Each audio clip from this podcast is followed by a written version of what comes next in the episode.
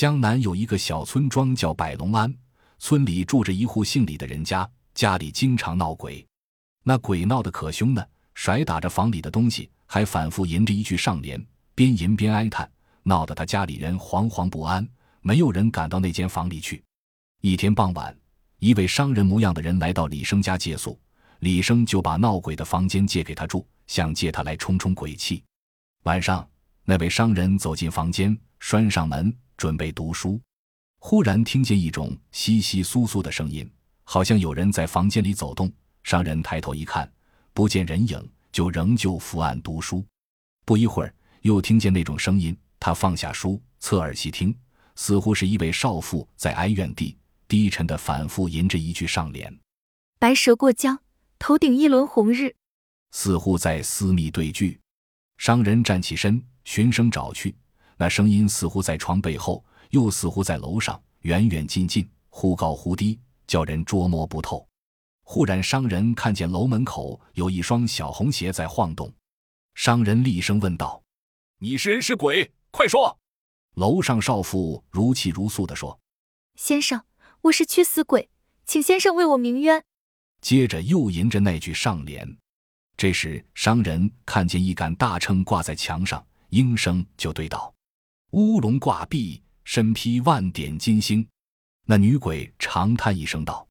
谢谢先生指教，请先生为我鸣冤。说完，长啸一声，飘然而去。商人胡乱的睡了一夜。第二天早上，他问房东李生是怎么回事，李生只好如实相告。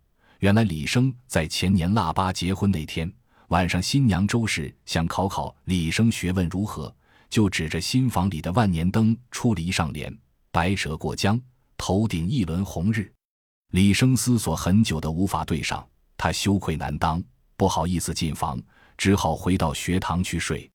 他一到学堂，被同学们取笑了一阵，又读了一会书，就在学堂里睡了。第二天一早，李生回家洗脸，周氏问他昨晚为什么赌气走了，深夜里又回来了。李生惊愕的分辨说：“我根本没有回来啊。”周氏一听，两颊绯红。知道受骗被辱了，就回到新房里，关上门上吊死了。商人听到这里，就问李生：“你的同学中有几个人和你年纪、身材相仿？家住哪里？你媳妇死后，他们心情怎样？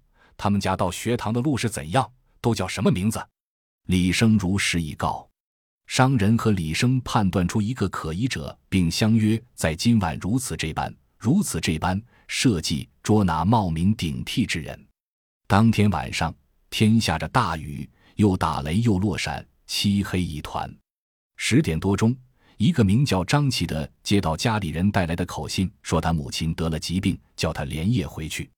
张琪听了这句话，就急急忙忙地往回走。刚走到坟地，就见电光一闪，一声响雷，接着是一声刺耳的口哨声。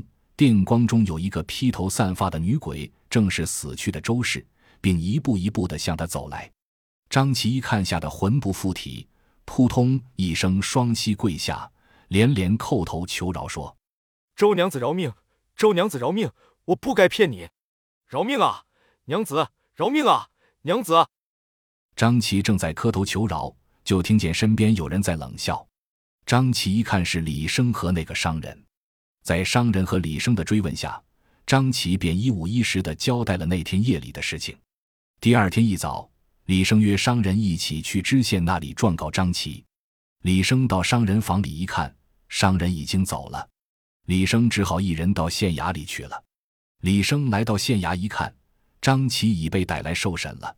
坐堂审问的县官就是那商人。